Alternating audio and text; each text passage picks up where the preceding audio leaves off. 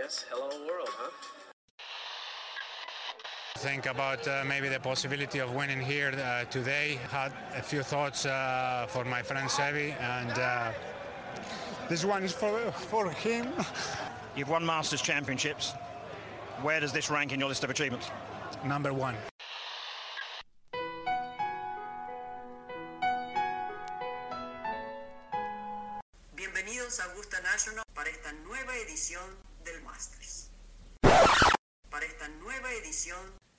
De Golf Sapiens.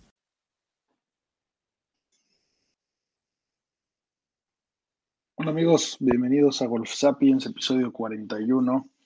El día de hoy tenemos un invitado de lujo, como de costumbre, Santiago Casado, director de selecciones nacionales de la Federación Mexicana de Golf. Platica un poco de cómo, cómo, cómo tomó las riendas de este asunto, cómo se ha trabajado, qué hacen día a día y, claramente todo el esfuerzo que está llevando a la nueva realidad del golf mexicano, ¿no, mi querido Sebas? Que ya damos pelea todos los fines de semana. Correcto, Diez. Este, la verdad que un, invitado de lujo, Santi, eh, y, una pieza, pieza fundamental del crecimiento de, de, del golf a nivel amateur en, en México. Santiago llegó, creo que, a cambiar, a cambiar toda la parte de selecciones nacionales.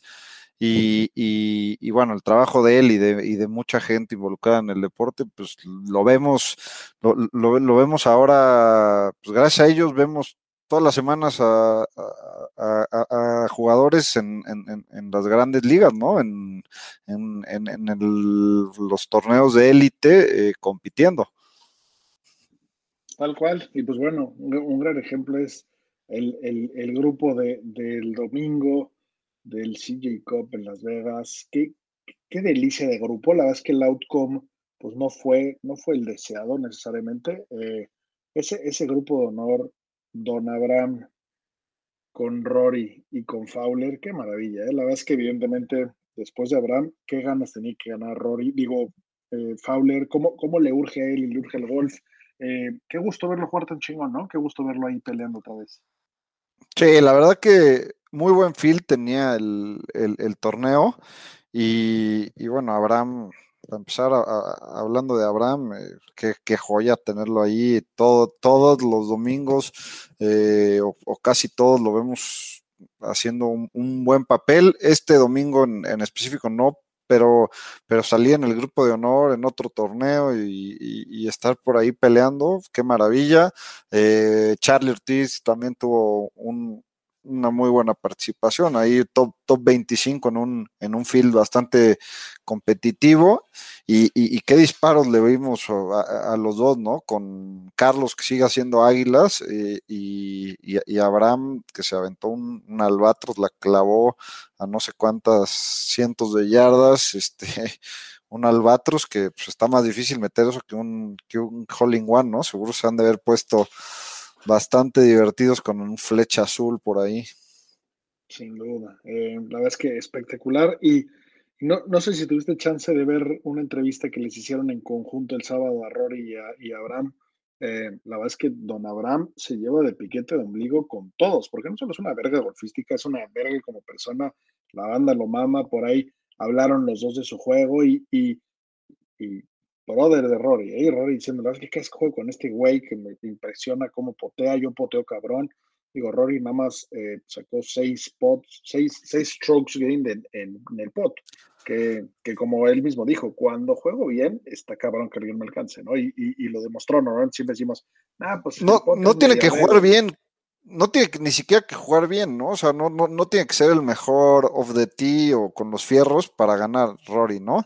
O sea, lo vemos que a, a medio gas, nada más, lo, lo, único que necesita en los torneos es que se le caliente el, el, el, pot. En este creo que, si no mal recuerdo, fue el número uno, strokes gain putting. O, o por ahí estuvo. No y cuando se les caliente el pot a, a, a Rory, yo creo que no hay quien le gane, ¿no? O sea, sin, sin, el approach duda... anduvo flojón, pero bueno, yo lo velaba es que espectacular y, y, espectacular. Por eso, Flojón y ganó por tres fácil. O sea, sí, sí, sí, o sea se puede dar ese lujo, ¿no? De, de, de perder strokes en, en, en alguna parte de, del juego. Drivea como Dios. O sea, jugando, jugando fatal, sigue driveando bien. Eh, Win número 20, nada más. Número 20 que le da su tarjeta del PGA Tour de por vida, que muy pocos la tienen, ¿no? Y, otro stat que me, que me llamó mucho la, atención es que, que, Rory, que tiene casi 33 años, tiene cuatro majors. Bueno, pues el señor Phil Mickelson tenía cero majors a la edad de Rory, ¿no? Que, me, impresionó mucho, la verdad que no me acordaba que los había ganado tan grande. Eh, eso querrá decir que todavía le alcanza para ganar unos 5 o 6 más a Rory jugando bien. Yo creo que sí. La verdad es que sí me acuerdo, o sea, tengo el recuerdo de la infancia de, del pedo que era para Phil ganar, ¿no? Y que no pasaba y que no pasaba. Y pues bueno, luego llegó. Eh, pues bueno, sin dudas, ahí está, ahí está la muestra perfecta. La verdad es que, a diferencia de muchos jugadores, el swing de Rory sin, ser un experto en biomecánica, lo veo agresivo. No sé, no sé cuánto puede durar ese cuerpo, porque el güey es un jockey, ¿eh? Y la recontraputea. Entonces, eh, ojalá y le aguante, ¿no? Ojalá y le aguante ese swing. Definitivamente no, no se ve un swing a simple vista que pueda durar toda la vida, como, como es el de, el de Ernie Els, que, que platicamos de él con, con Santiago, eh, el de Finau, que se ve que puede jugar toda la vida haciéndolo así suavecito, el mismo de Ram, con lo cortito que está, pero bueno, ojalá, y, ojalá ver a Rory romper los récords eh, y, acercarse lo más posible al Dios Tiger. No, de acuerdo, güey, pero a ver, Rory es un tapón, un tapón eh, comparado a, pues, al, promedio del PGA Tour, es, y le pega más largo que todos al drive. Eh, obviamente pues, tiene que hacer un swing agresivo, que yo tampoco lo veo. Una, yo, yo, le veo dos cosas a Roy por lo que creo que su swing sí puede perdurar. Una es que siendo un swing agresivo es un swing perfecto, o sea, tiene una mecánica prácticamente perfecta donde no lo ve, es effortless, como dirían los gringos, ¿no? Eh, o sea, si bien es agresivo, eh, no le, no le pone mucho esfuerzo.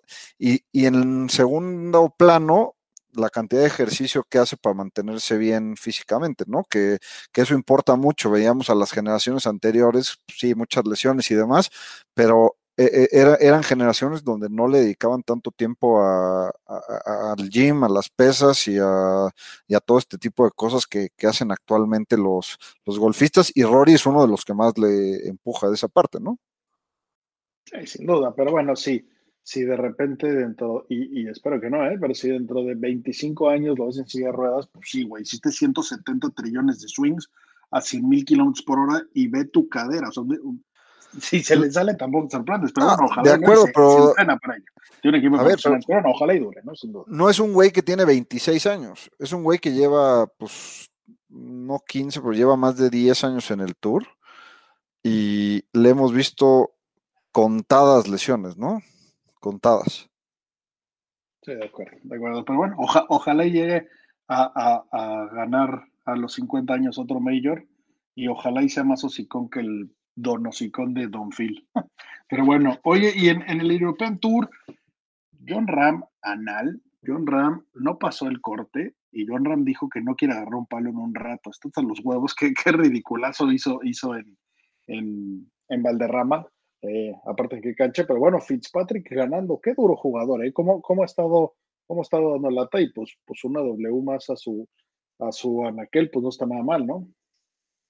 Sí, jugaron en, el mítico Valderrama, donde Sebe ganó, Sebe ganó la Ryder como, como capitán, eh, un verdadero campazo, algunos les dicen, le dicen el Augusta de, Europa. Eh, tiene unos, unos árboles alcornoques gigantes, muy espectacular el campo. Y, y sí, Fitzpatrick, era, e, e, era, un campo muy duro, ¿no? Donde, donde se vieron muchos scores sobre par. Eh, Fitzpatrick normalmente juega bien en los campos difíciles y, les dio la vuelta el domingo, ¿no? Sí, tal cual. Y la verdad es que sí, estaba, estaba bastante difícil el campo los scores fueron muy, muy diferentes a lo que vimos en, en Las Vegas, que, que rapidísimo llegamos a, a, los 20 bajo par. Pero bueno, la verdad es que el golf nunca para. Qué, qué manera de tener acción todos los fines de semana de todo el año. Qué maravilla. Y, y pues nada, eh, por ahí nada más mencionar que, mi gran amigo e ídolo, el buen mecánico Miguel Ángel Jiménez, pues perdió en desempate, pero qué duro es, siempre está dando lata ahí. Y, bueno, fue Lee Jansen el que se llevó el win, para los que siguen el UEFA hace mucho, Lee Jansen eh, era, era, un tipo que, que, que, dio su latita y que dio de qué hablar en, el PGA Tour hace varios años.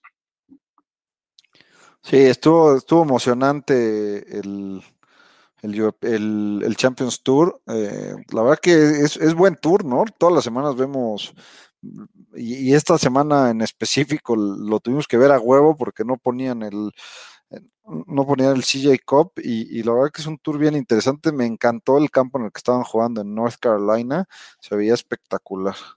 Qué error, qué error de. Entiendo lo difícil que está ahí y con dando contenido, pero sí, fue una mamada no, no poder ver el golf desde el principio hasta el final, tenerlo que andar siguiendo ahí por, por métodos alternos, pero bueno, eh, a ver qué tal y a, y a, ver qué pasa, a ver, a ver dentro de 15 años. Eh, qué va a pasar en ese Champions Tour, porque pues todo, muchos de los que vemos ahorita, no todos, porque pinches niños maravillas tienen veintitantos y, y, ya están eh, jugando y ganando, como el pinche Moricagua, que qué ronda echó el domingo, no mames, que, que, o sea, pensé que se lo robaba y la verdad es que ya no quería detengan ese sujeto, aunque me encanta y se lo merece, pero, pero bueno, pero por ahí no, no vas a seguir a DJ, a... Eh, varios jugadores que, que hoy ves que, que, van a estar jugando por allá y que pues, pues va a estar interesante verlos, ¿no? Sí, no, no, bueno, hay un talento, hay un talento impresionante ahorita en el, en el tour, ya hemos hablado 500 veces eh, de eso, y, y, lo que me, se me hacía raro más bien era, era ver a Morikawa en Morikawa eh, jugando regular o a media tabla en, ese campo, si no malentiendo, es su home course, ¿no?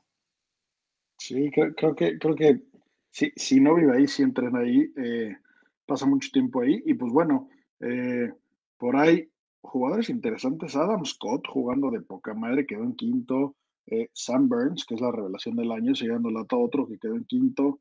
El look más chingón del torneo, Cam Smith, en, en noveno. Eh, la verdad es que pues ya, ya, ya está de regreso, está espectacular y nada, pues, pues vamos a, a, la entrevista con, con Santiago, que, si no nos seguimos aquí platicando de, de, de cada tipo. El día de hoy tenemos la suerte de tener de invitado a Santiago Casado, director de selecciones de golf de México. Eh, Santiago, ¿cómo estás? Bienvenido, gracias por estar por aquí. Nada, muy contento, Pablo, Sebas, muchas gracias por la invitación aquí, pues como siempre emocionado, ¿no? De poder platicar entre amigos del de deporte que tanto queremos. Totalmente, Santi, muchas gracias por estar con nosotros y, y, bueno, platicamos un poquito antes de, empezar a grabar y, y, bueno, lo quiero decir aquí, este, creemos, Pablo y yo, que eres una pieza importantísima de, del crecimiento que ha tenido el golf en México. Eh, ahorita poco a poco se ven más jugadores en, en, en, los, en, los, en los tours importantes, digamos, y eso, eso no es de la noche a la mañana, es un trabajo que lleva varios años y, y un proceso muy largo eh, y, y, bueno, todos los jugadores que vemos ahorita han pasado, han pasado por ti, han pasado por selecciones nacionales y, y bueno, pues queremos que nos platiques un poquito de, de las historias, ¿por qué no? Cuéntanos primero cómo llegas a selecciones nacionales. Este, mira, yo llego a selecciones nacionales a finales del 2011, no, mediados del 2011. Eh, tengo la fortuna de que en ese momento el, el presidente del Comité Infantiles Juveniles era Felipe Maimón y él me da la oportunidad de, de llevar el programa, de, pero solo los juveniles, ¿no? O sea, mi primer año solo, solamente trabajé con, los juveniles, perdón, los primeros meses, porque en el 2011 fue mi primer evento con el equipo amateur, que casualmente el torneo es el Spirit International, al cual vamos en 15 días. En el 2011 ese fue mi debut en un torneo con, con el equipo amateur. Y bueno, yo tenía una bonita relación con, con, con Felipe.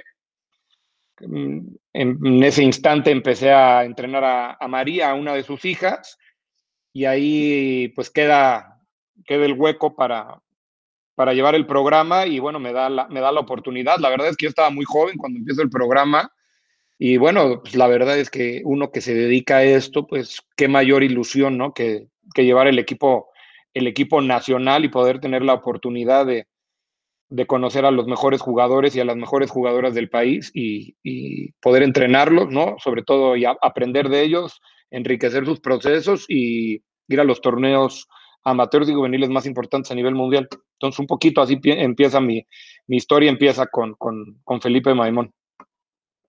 Oye, ¿y, cuáles son los principales cambios que dirías de una época antes de Santiago Casado a, la, época actual, donde estás tú como director de selecciones nacionales? Por lo menos mi, mi, punto de vista, y, y, la verdad es que no es de tan cerca, porque ni, ni tengo hijos de la edad que estén ahí, ni, ni, ni, nadie muy, muy, muy cercano que, haya estado, pero creo que se está trabajando excelentemente bien en México y, lo digo por los resultados que hemos tenido a, nivel amateur y, los jugadores que tenemos ahorita, ¿no? Mira, yo básicamente, yo, mira, el, el puesto y lo que es selección nacional, obviamente siempre existió la selección nacional, ¿no? Porque los mundiales siempre han existido y las diferentes representaciones, pero realmente un programa de selecciones nacionales no existía hasta que llegó Pablo del Olmo, ¿no? que fue el primero que llevó el programa.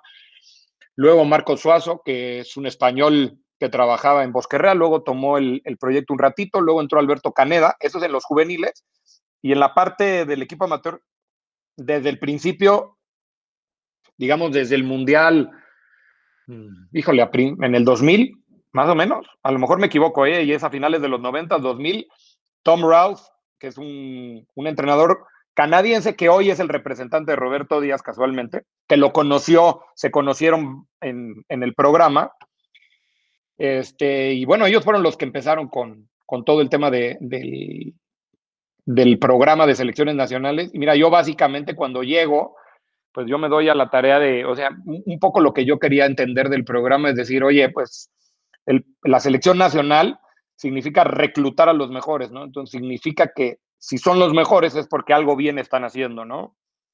Entonces dije, mira, al principio creo que lo importante es aprender y en ese momento yo, yo vengo de una escuela de, yo, yo me crié bajo la tutela de un entrenador que se llama Gary Gilchrist, no sé si, si, si le suena.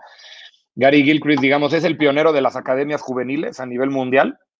Él fue el director de la primera academia juvenil boarding que existió eh, en, Estados Unidos bajo el nombre de IMG por David Ledbetter.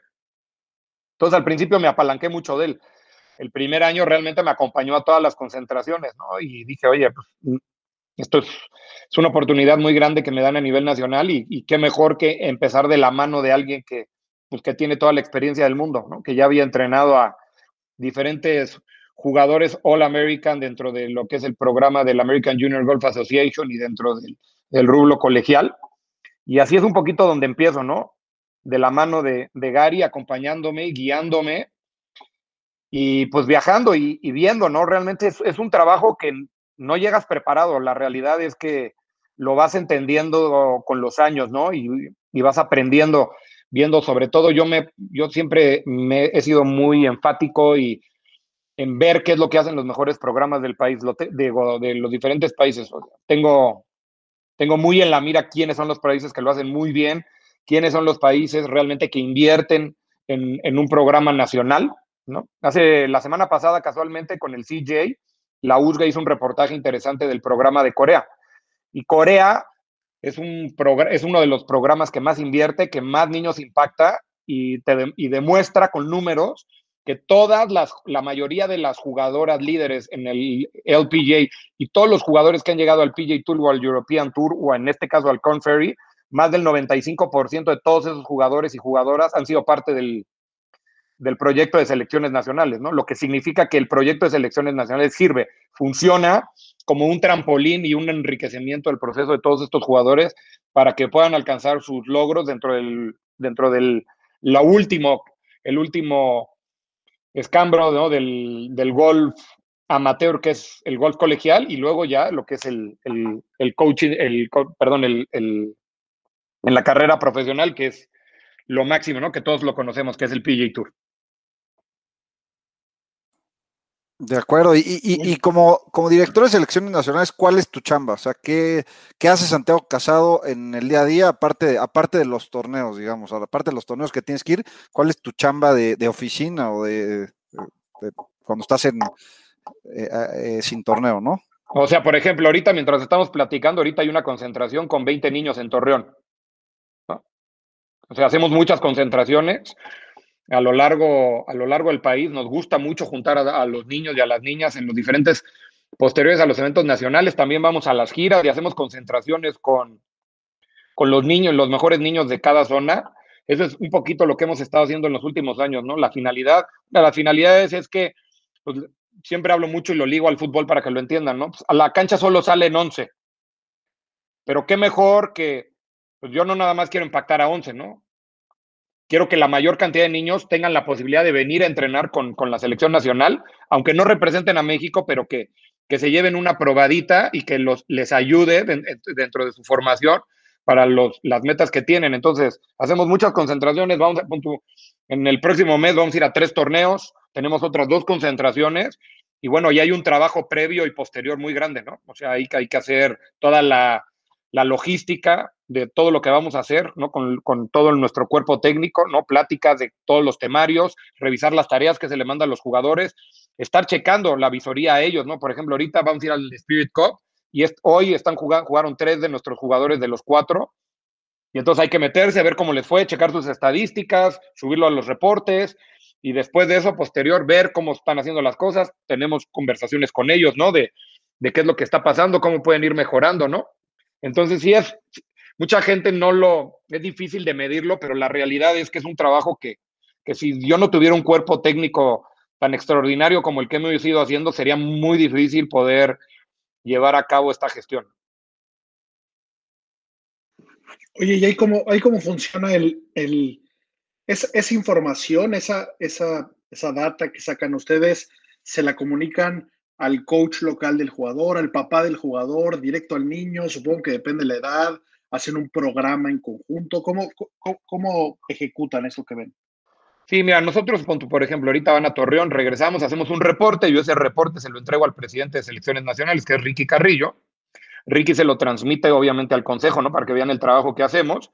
Y nosotros internamente tenemos, tenemos que llevar la mejor relación posible con sus entrenadores, ¿no? Para decirles lo que, lo que se trabajó. A ver, es súper importante esto. Nosotros en la selección nacional no les, no hablamos de técnica, ¿no? O sea, ponte tú, hoy la concentración se trató específicamente de las tareas que les dejamos la vez pasada, que iba muy ligado a la estrategia. Se fue al torneo a ver qué tan bien lo están haciendo, ¿no? Y basado en eso les hacemos, les hacemos análisis de qué es lo que está pasando y los preparamos sobre todo para que aprendan el valor de representar a México y de cómo se juega en equipo, ¿no? Porque el World siempre se juega en, se juega individualmente, pero bueno, nosotros como selección tenemos que ir como equipo, vamos jugando por México. Entonces hablamos mucho siempre de eso.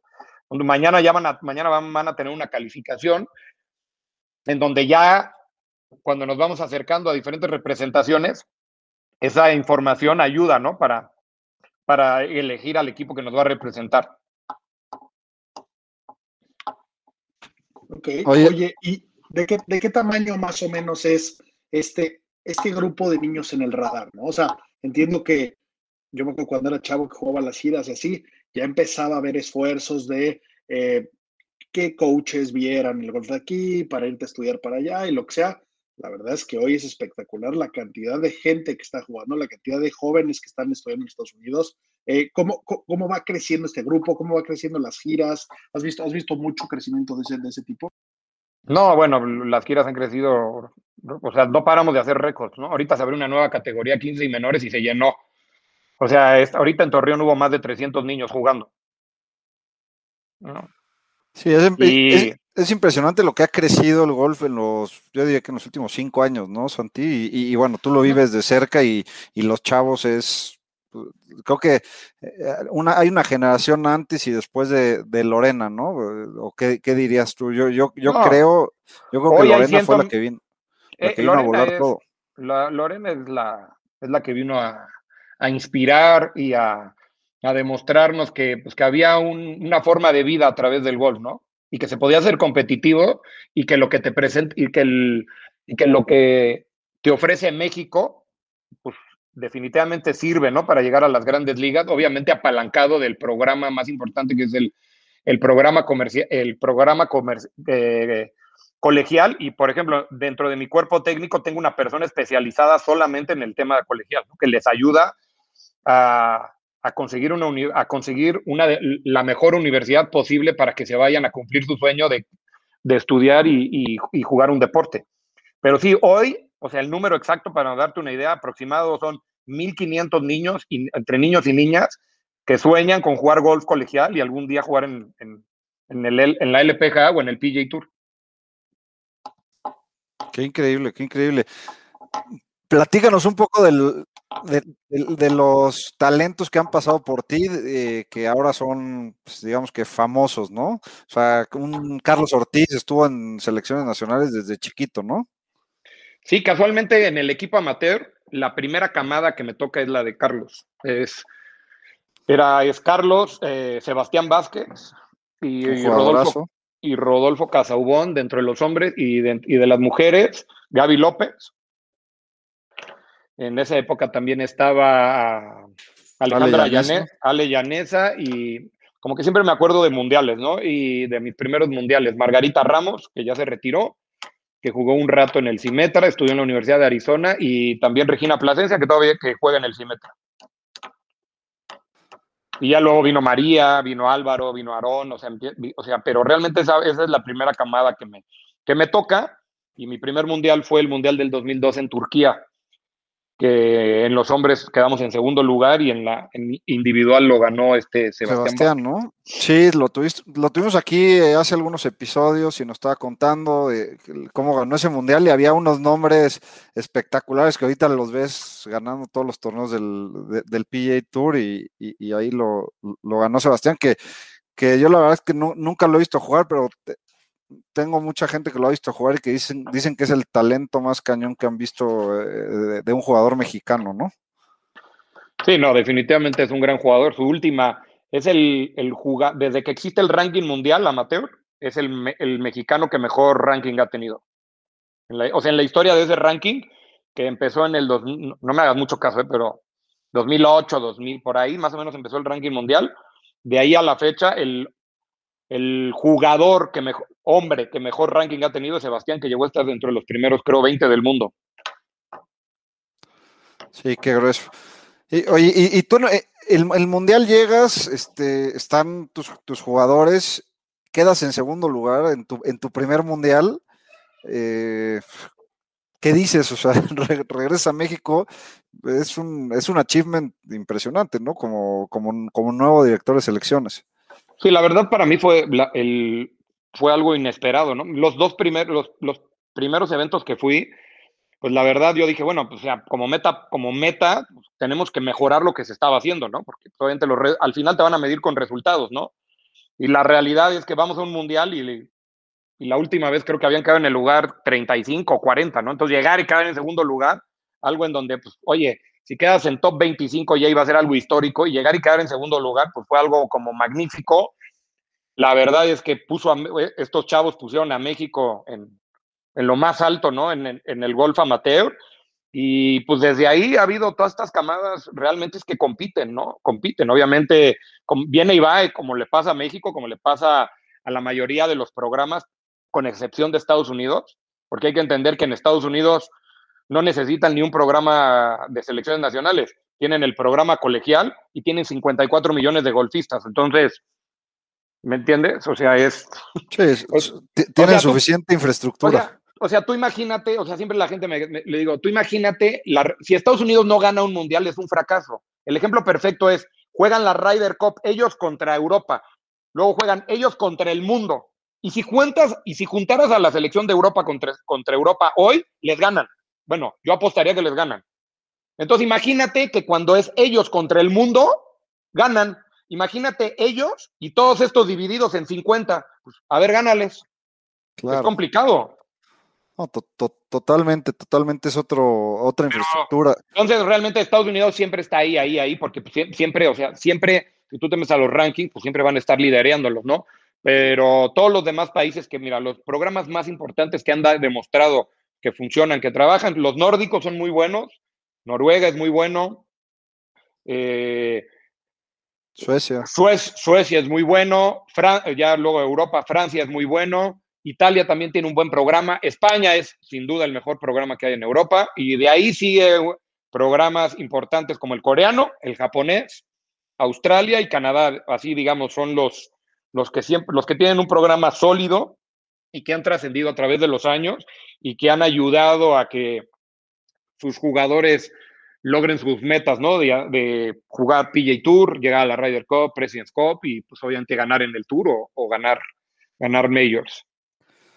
Claro, y, poco a poco, pues como dices, a partir de ahí vemos a México compitiendo en, en prácticamente todos los, todos los torneos que vamos.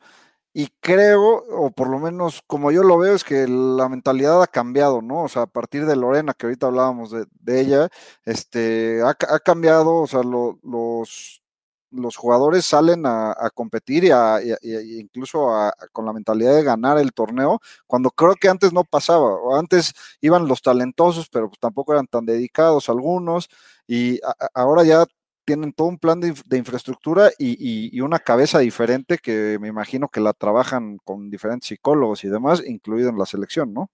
Claro, a ver, es, o sea, Lorena empieza esto ya, pero Lorena ya tiene muchos años que se retiró, ¿no? Entonces sigue siendo un ícono, pero ya los niños chiquitos viven del recuerdo, o sea, saben quién es Lorena Ochoa porque se lo platicaron, pero los niños chiquitos no vieron jugar a Lorena, ¿no?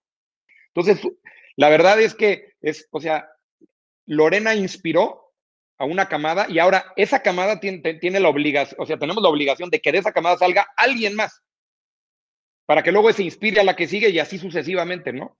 Entonces, es Lorena que inspiró a, vamos a ponerle de ejemplo, a Gaby, a Carlos y a Abraham, ¿no? Entonces están ellos ahí. Y después de ellos, ellos inspiraron a una María. Entonces ya llegó una María, ¿no? Y entonces ahora viene un Álvaro Ortiz, ¿no? Que ya está en el Conferry. Hablando de los que ya están, digamos, en las, jugando golf, golf de élite, ¿no? Roberto, digamos, admiró también a, Lorena, un Oscar Fraustro. Entonces, eso es lo bueno, ¿no? Que todas estas generaciones pequeñas les platicas de Lorena, pero les dices, ¿qué crees? Y después de Lorena vienen estos. Y después de estos vienen, vienen las María Facis, ¿no? Y entonces, ese es el trabajo que tenemos que, que es importante seguir trabajando. Yo creo que cada vez tenemos más responsabilidad. No podemos vivir de las historias. Tenemos que seguir creando, ¿no? y y sobre todo, ¿no? Pues las expectativas son más altas, ¿no? Si ya vimos a Abraham ganar en, en Tennessee, ya vimos a Carlos ganar en Houston, ya vimos que Gaby ya ganó dos veces, que María en colegial ganó dos veces el Annika Award y que luego, luego llegó a la, a la LPGA. Entonces ya, ya las expectativas también del espectador, ¿no? De, todos los que nos gusta el gol, ya son altas. O sea, ahorita ya, ¿tú, ¿quién habló hoy de que Abraham Anser quedó en el lugar 14? Nadie, porque es como, no ganó. O sea, ya la expectativa es, ya, esperamos que gane. Si, te fijas y, retomamos lo que era el gol profesional hace, ya hablando de ellos jugando en el PGA Tour de un Carlos de un Abraham, si quedaban en el lugar 20, era noticia. Hoy ya no es noticia. Hoy ya solo es noticia si son top 5 ganan. Entonces. Claro, sin duda, eso viene. Ha ido, ha ido realidad del. Esa es la realidad de lo que está pasando, ¿no? Claro, totalmente. Oye, y, y esto es la verdad es que es, semi-nuevo y, es increíble que esto pase. Como que hace, hace unos años el, más fuerte podría ser Argentina, tal vez, si nos vamos como a volumen de, talento. ¿Tú crees que hoy siguen siendo fuertes? ¿Se está cambiando mucho de Latinoamérica? ¿Cómo, qué, programa es fuerte? Digo, entiendo que independientemente, pues por ahí está Juaco Niman, pero pues muchos más chilenos, aparte de Toto Gana, tal vez no, no hay gran cosa, pero, pero Colombia tiene un par ahorita, eh, Venezuela con el buen Johnny, pero fuera de eso, ¿quién, a, quién, ¿a quién ves fuerte? ¿Quién está haciendo bien las cosas? ¿Cómo, cómo avanza esto? Mira, te digo una cosa, Pablo, yo creo que todo el mundo lo está haciendo bien, porque hasta el que de repente lo empezó a hacer mal, ¿no? Digamos, no, no, no te voy a nombrar a alguien en específico, pero pues de repente te das cuenta que te pasan, ¿no? Y que ya están ahí arriba y pues automáticamente todo el mundo se está cuestionando qué es lo que tienen que hacer. Y hemos creado dentro de Latinoamérica una competencia sana en donde pues todos queremos liderarla, ¿no? y hoy en día, digamos, en el golf profesional, pues la va liderando México, pero si no seguimos trabajando, en dos días nos pasan, ¿no? ¿Por qué? Porque Argentina quiere retomar esa posición profesional que tenía y que lideró durante muchísimos años, y tú crees que hoy les gusta, el, golf argentino lo, hace bien, lo ha estado haciendo bien, pero, no creo que estén muy contentos de ya no ser el número uno, ¿no? O sea, que ahorita fueron, o sea, digamos, Argentina no llevó ni representantes varoniles, bueno, tenía la oportunidad de llevar a Emiliano y Emiliano declinó, pero realmente somos los, fuimos los únicos junto con Chile que llevamos dos hombres y, y Chile no llevó mujeres. Entonces, imagínate, para mí fue algo increíble llegar a Tokio y ver que en, en los dos torneos tuvimos dos representantes y que, y que, al final de al cabo, numéricamente no, basado en estadísticas y en, en, los rankings, teníamos una posibilidad de ganar una medalla, ¿no? No nada más fue, ay, ya calificamos y vamos a ir a participar. No, o sea, teníamos, teníamos probabilidades de ganar, porque si, si los dos hombres ya han ganado en el PJ Tour y en este caso Gaby ya ha ganado en la LPGA, pues significa que, que, existe la posibilidad.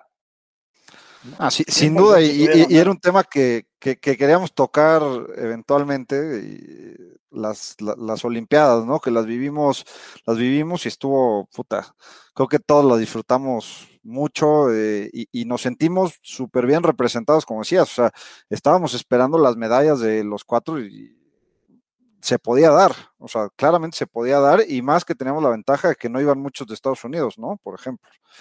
Este, ¿qué, ¿Cómo se viven unas Olimpiadas y, en específico en el golf? Digo, entiendo que fueron unas Olimpiadas diferentes, eh, un poquito con restricciones y demás, pero ¿cómo se viven unas Olimpiadas? Porque, eh, por ejemplo, María nos decía que nunca había estado tan nerviosa en un torneo, o sea, que llegó al T del 1 y estaba temblándole la mano.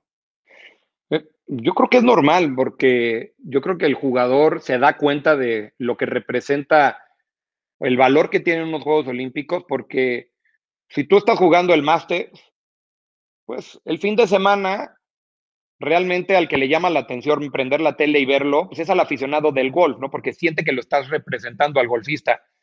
Pero en unos Juegos Olímpicos, el deporte que veas, si sabes que un mexicano puede ganar, pues te llama la atención porque ya no estás representando al deporte, ya no estás representando a tu deporte, estás representando a todo el mundo. O sea, el otro día Eduardo Martínez Conglan nos platicaba que el domingo, el último día de la competencia varonil, en Claro Sports lo vieron 2.4 millones de personas. Wow. Lo ese, ese, rating no lo tiene ni, ni los partidos de fútbol de la selección. Obviamente, obviamente ponle que ese número hay, había un, hay un porcentaje que es latinoamericano, ¿no? Pero lo que vamos es, México se despertó diciendo, hoy, hoy nos podemos llevar una medalla. A ver, durante los 15 días de las Olimpiadas, ¿cuántos deportistas nos dieron la ilusión de ganar una medalla? Desafortunadamente no son muchos. Entonces, cuando esos pocos nos dan esa ilusión, prendes la tele. O sea, es lo que digo, a lo mejor a ti no te gusta el esgrima, pero te dicen, oye, mañana a las 9 de la mañana es la final de esgrima y va a participar Pedro González, mexicano, te paras y la ves. ¿Por qué? Porque te está representando ahí. O sea, no es Pablo, es la bandera, ¿no? Lo que, por, por lo que te estás identificando. Entonces, yo creo que es algo que ellos se dieron cuenta ya llegando allá, de, dijeron, wow, o sea, esto, esto va más allá de un torneo de golf, ¿no? Sobre todo en el tema mediático, se empezaron a dar cuenta cómo se movían las redes sociales, cómo se hablaba de ellos de una forma distinta a una, a una, a una semana regular del PJ Tour, la misma prensa que había, que estaba en Tokio cuando los entrevistaban, no, ya no era la típica, no era la típica pregunta, ¿no? Que les hacían normalmente, les hablaban más de una nación, más de qué se siente representar a 120 millones de personas, entonces ahí como que les empezó te empieza a caer el, el chip de lo que representa y, y la realidad es que si, el, si ganas una medalla olímpica, pues imagínate, estás becado por la CONADE de por vida. O sea, o sea, te conviertes en alguien histórico, ¿no? O sea, hoy tú estás en un restaurante o estás en un lugar y te dicen, oye, él ganó una medalla, una medalla en unas Olimpiadas, de automáticamente ya te llama la atención, ¿no? Lo admiras o hasta eres capaz de pararte y, y, y ni preguntaste de qué deporte era, pero ganó una medalla, ¿no? O sea, porque sabemos, los que nos gusta el deporte, entendemos lo que representa y el valor que tiene el traerte una medalla de unos Juegos Olímpicos, ¿no? Como este año, no sé si, no sé si escucharon la historia de Luxemburgo, que fue la primera vez en la historia que se llevaba una medalla. O sea, ese de, esa deportista, tú imagínate en lo que se va a convertir, en la, en la, o sea, en lo que se va a convertir. Es un héroe nacional. Sí, Automa ya, ya te una cuenta de banco en esos eh, eh en ese paraíso fiscal que interesante. Claro, ¿no? Entonces eso, pues, pues tiene, tiene una importancia y una, y obviamente pues, pues trasciende a, a través de los años, ¿no? El, el, poder lograr algo así. Oye, y ahorita, ahorita mencionabas eh, que ciertos países no llevaron ciertos representantes. ¿Cómo, cómo se define quién va? ¿Cómo decides cuántos llevas? Supongo que decías que Chile no llevó, supongo que podría juntar a en mil güeyes formados afuera diciendo, pues yo me rifo, ¿no? Eh, ¿Cómo, cómo funciona no, no llevó mujeres. Hay un eh, la Federación Internacional de, de Golf rige un ranking. Dentro de los primeros 15 del mundo pueden entrar, si mal no recuerdo, son cuatro participantes de un país. Y a partir del 15 solo pueden ir dos representantes por país hasta juntar 64 jugadores. ¿Qué significa? Voy a poner un ejemplo muy burdo. Si del 1 al 50 todos son gringos, pues hasta ahí solo llevas cuatro jugadores. Tu, tu quinto jugador es el 51, digamos, Abraham Manser, entonces, claro, entonces, si se repite en muchos países, por eso muchas veces te puedes ir hasta el 200, 300 del mundo, puede jugar el torneo. O sea, es un torneo más de banderas. Había uno que, había países que no tenían a nadie ahí y por eso no llevaban a nadie ahí. exactamente, por eso hay países que no llevan representación. Ok, ok, qué duro. Oye, y, ahorita, ¿en, ¿en, qué está trabajando ahorita tu equipo? ¿Cuál es el siguiente paso? ¿Cómo vamos a hacer para tener más Lorenas, más Abraham, más todos? Eh, ¿qué, qué, cuál es el reto? ¿Qué, se necesita? No, yo creo que lo, tenemos muy claro. Cada vez, eh, el año pasado, ejemplo, en los, vamos, a poner un ejemplo. En los primeros cinco años en la selección, impactábamos en concentraciones y en preparación a 25 niños. Hoy, más de 150. Y les damos la oportunidad. A unos más que otros, ¿no?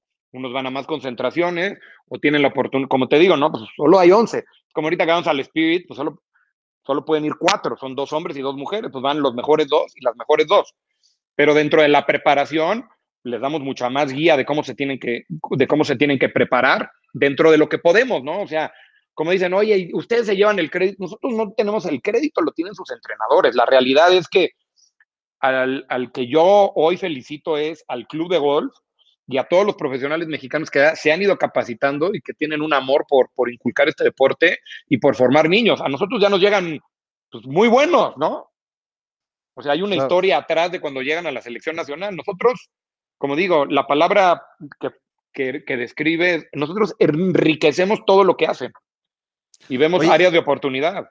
Y, hablando de, cómo lo seleccionas, ahorita dijiste los mejores dos de cada uno, o sea, los mejores dos del ranking mundial amateur. En este caso van a ir los dos, sí. normalmente, dependiendo del evento, hay un comité de selecciones nacionales y dependiendo al evento que vamos, se, se, se, concluye que cómo se va a hacer, ¿no? Obviamente los rankings son lo más importante, es la referencia más importante que tenemos, pero luego hay muchas cosas subjetivas, ¿no? Hay jugadores que no les gusta jugar en equipo o no hacen equipo o tienes al 1 que no se lleva con el 3. Entonces digo, ah. ¿sabes qué? Mejor me llevo al 4 porque va a haber más química. Te, toca lidiar con los Patrick Reeds mexicanos. Claro, pues es que en, todos lados. Es normal. Es normal. Sí. Es normal y no los juzgo, ¿eh? Siempre les digo, o sea, toda tu vida te han dicho que le ganes a Pedrito y hoy te digo que, te, que, vas a hacer equipo con Pedrito. Pues no les no entienden, ¿no? O sea, van en el hoyo 5. ¿Cómo va Pedrito? tú a lo tuyo, porque le, en vez de estar más preocupado cómo vamos en el torneo, le quieren ganar a su compañero. Claro. Entonces, claro, muchas veces el que tiene esa mentalidad es difícil, o sea, es, muy difícil llevar, es muy difícil llevar si hay esa, o sea, no es sano esa competencia.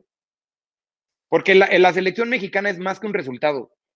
Porque tú puedes llevar al 1, 2 y 3 y se odian y ganan, y, o sea, nuestra finalidad no es ir y ganar un torneo, obviamente lo vamos a intentar, nuestra finalidad es también que ellos creen una hermandad, o sea, la relación que tiene ahorita, ponte tú, un Carlos con un Abraham, pues eso no tiene precio. Que ahorita que andan viajando por todas partes del mundo y se apoyan. No, se ve, y, justo lo tocábamos, tocamos un poquito el punto con María, y, o sea, se ve tanto en los hombres como en las mujeres, como hay, y, creo que un poquito más en los hombres, con los latinoamericanos en general, hay, hay un grupo que está demasiado, demasiado compacto y están juntos todo el día y, te das cuenta de que viene eso desde de, que convivieron atrás y que están acostumbrados a convivir en, e, e, entre, digamos, entre rivales, ¿no? Que, creo que es bien importante y es, al final, es el espíritu del golf, ¿no? es el espíritu del golf que, que tenemos que, o, que los clubes y, la gente que se dedica a esto como tú lo tienen que, inculcar, ¿no? Es, es, uno de los principios básicos del, deporte, ¿no?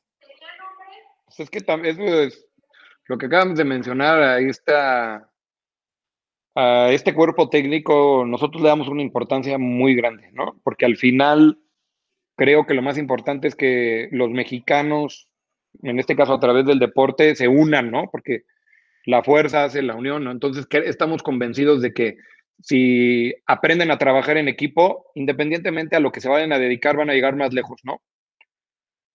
Sí, exacto. Y a lo Eh, mejor la, la selección golfísticamente, a lo mejor no les enseñamos nada, pero les enseñó ese valor tan importante que es el trabajar en equipo. No, y, más importante que tienen, digamos, no sé, 50, 50 en la rama varonil. De esos 50 van a llegar a profesionales a dedicarse a eso 5, pero los otros 45 ya vivieron toda la etapa en selecciones nacionales donde no solamente aprendieron a, ser buenos deportistas, aprendieron toda la parte personal y de equipo y de trabajar y, que les va a servir para toda la vida, que creo que el golf es es, o sea, una parte bien importante que te, eh, eh, que te inculca, ¿no? Es que tú imagínate, está, hay un estudio que dice que el 1% lo va a lograr. Entonces, ¿qué le enseñamos al otro 99? Si no se va a dedicar al golf, al- algo les tenemos que dejar. Y yo creo que y es- estos valores son los que les tenemos que, que dejar a, a- a- estos hombres y mujeres para que el día de mañana, dentro de lo que se dediquen, lo hagan bien, ¿no? Quien se va a dedicar, quien va a trabajar en una empresa, que cuando llegue entienda el valor de trabajar en equipo, ese espíritu, ¿no? Más allá de todos los valores que, que te inculca el golf, ¿no? Porque esos los aprendes desde pequeño, ¿no? Jugando golf individual, pero ese valor que, que, que, te termina dando el, el golf colegial y en este caso la selección nacional, pues termina siendo muy importante.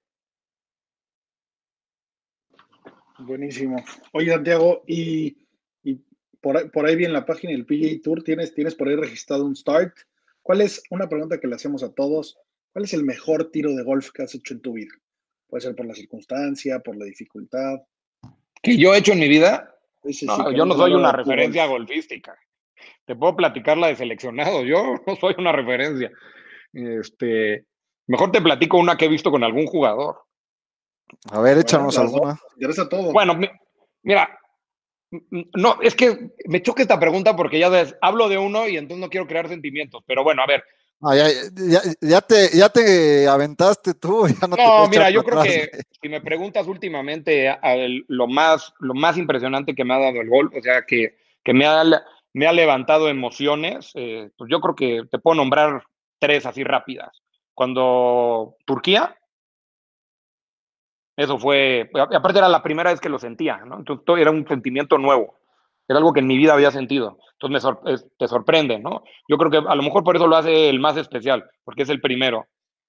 Y luego, siguiente a eso, pues, bueno, hemos tenido mucho, pero de- en torneos importantes, el LAC que gana Álvaro Ortiz fue El- increíble. El increíble. águila, la madera 3 que pega y después el, el, el pot que mete para águila, creo que era como el hoyo 14-15, ¿no? Que estaba apretado en el torneo. El hoyo 12. No, no, o sea, el, Eso. el, el LAC fue, me, acuerdo, se me, me está poniendo la piel chinita. No, yo, yo, e- ese día empecé a llorar cuando ganó y mi esposa me decía, ¿qué chingados estás llorando si es un torneo, es un torneo amateur? Yo, no sabes lo que está pasando, este güey va a jugar el Masters, o sea, es, este güey le cambia la vida ganar este torneo, ¿no? Sí, no, no. es- yo creo que el LAC fue espectacular. Obviamente, el ver a Álvaro pegarle en el tee del 1 en Augusta fue increíble. Cuando se paró en el tee del 1 y lo nombraron, pues no, pues una. ¿Lo, lo acompañaste? ¿Fuiste? Sí, sí, estuve toda la semana con él y fue, eso fue increíble. Y lo último que viví, que fue algo que nunca en mi vida me imaginé, o sea, cuando ya había vivido esto que te dije, ya no me, ya, ya, ya, yo creo que ya viví todo. El año pasado estuve la oportunidad de estar con Carlos en Houston cuando, cuando ganó.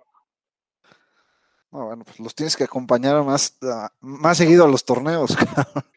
Entonces, Yo no sé cuánta lana ganes, pero con esa ida a Augusta una semana, eh, el non-cash compensation es demasiado alto en tu chamba. Y, y te envidio. Por ahí, Sí, la verdad es que ir a, ir Augusta, ir a Augusta es una experiencia muy, es, es, es increíble, ¿eh? Pero te voy a decir una cosa, ¿eh? Todo el mundo me dice Augusta, Augusta, y este año fui al torneo que soñé ir toda mi vida y definitivamente superó, superó a Augusta, que es el British Open. El Claro. Open, super, para mí el Open supera el, el sentimiento de el ambiente, lo que representa el Open. Es que desde niño recuerdo lo, lo emo- lo- lo increíble que era levantarte temprano y verlo y, y las condiciones y el, el torneo que era muy atípico, ¿no? Y yo crecí, la verdad es que yo crecí, yo crecí con, con el Open. A mí siempre me. Y, y cuando fui al Master dije, no, esto es otra cosa. Pero ahora que este año tuve la oportunidad de ir al Open, sí dije, esto es, esto me, es, esto me, me sorprendió. ¿Prefieres ganar el Open que el Masters? Sí, sí, claro. Órale.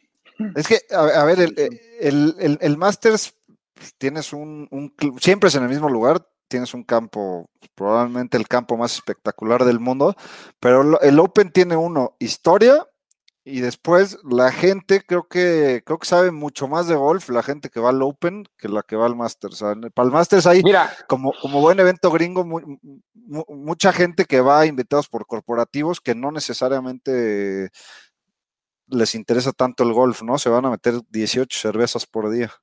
es otro ambiente. El primer día de práctica, el ¿qué día practicamos? El lunes, el, no sé, el lunes o el martes, llovió horrible. Este Open fue muy atípico porque de jueves a domingo el clima fue perfecto. ¿No? O sea, sábado y domingo no hubo ni viento. Pero el lunes y el martes sí llovió. Oye, era lunes, 7 de la mañana, vas caminando en el campo, te vas empapando y la gente ahí sentada, lleno, viendo una ronda de práctica empapándose a las 7 de la mañana. ¿Qué significa? De todo, se piensa que estábamos en un pueblo en donde los cuatro habitaciones y las de hotel y las cinco casas que se rentaron, la, es, están ahí los jugadores, los caddies, sus familias, los staff y los organizadores.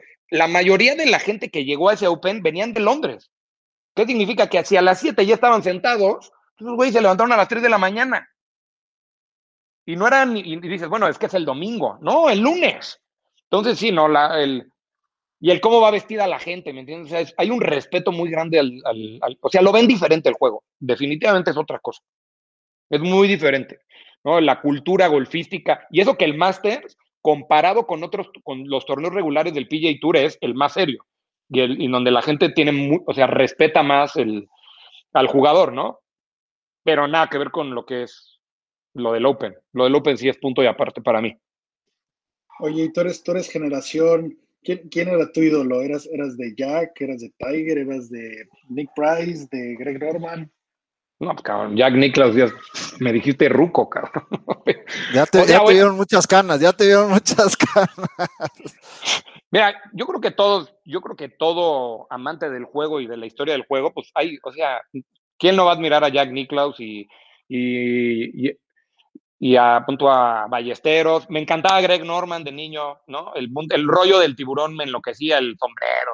Me encantaba, seguía mucho, me llamaba mucho la atención Greg Norman. Pero fui mucho de, ¿sabes quién era mi super, mi super ídolo? Nick, Nick Faldo. A mí me encantaba Nick Faldo.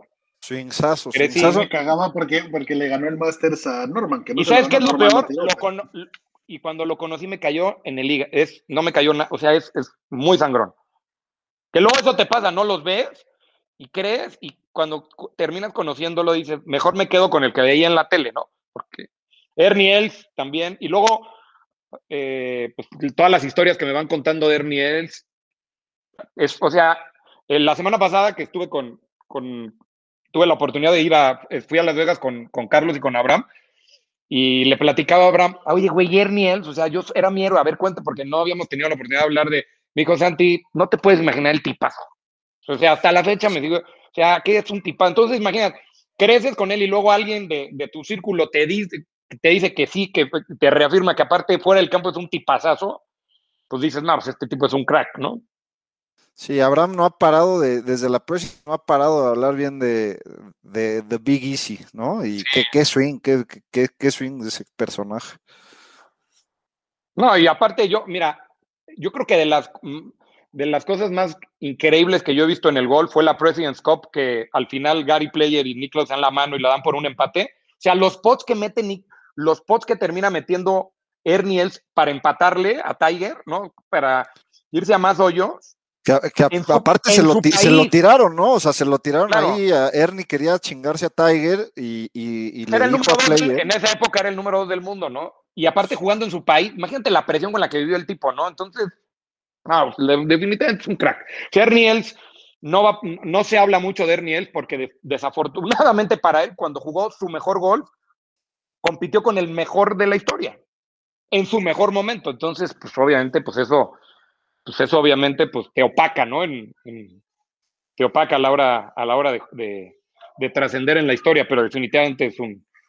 Yo fui muy amante de, de, de Ernie Els. Y, y- como capitán, la, la neta que con un equipo bastante inferior de la, al que tenía Estados Unidos en la Presidents pasada que jugó Abraham, hasta el último día estuvimos todos ahí pegados en los matches porque estaban, estaba muy parejo y creo que, creo que tiene parte lo que hablamos antes de hacer un equipo, creo que había varios que ni siquiera se habían saludado casi casi y se acabaron volviendo brothers y, y mucho fue en parte a Ernie Els.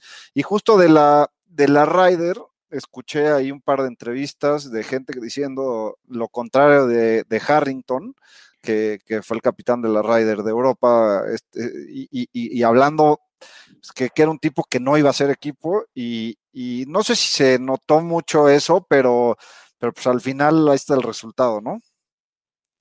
Yo, mira, yo que me encargo, yo, o sea, que hago algo similar, a proporción guardada, lo admiro. Imagínate, a mí me cuesta trabajo hacer que un yuca se lleve con un regio, ¿no? O sea, es difícil.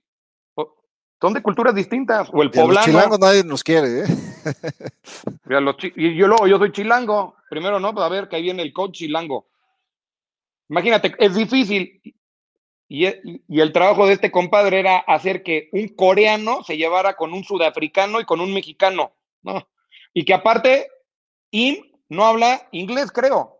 Sí, no, no, no, no habla inglés. Entonces, o sea, aparte de que es de otra galaxia, no hay cómo comunicarse con él. A ver, pues sí está difícil. O sea, Sí, la verdad es que la President's Cup es un, es un, es un eventazazo y yo creo que, dura, entre más pasen los años, más va a gustar a la gente. No sé si algún Oye, ¿qué día vaya a competir con la Ryder Cup. toque en el 28? ¿En dónde? ¿En México? Sí.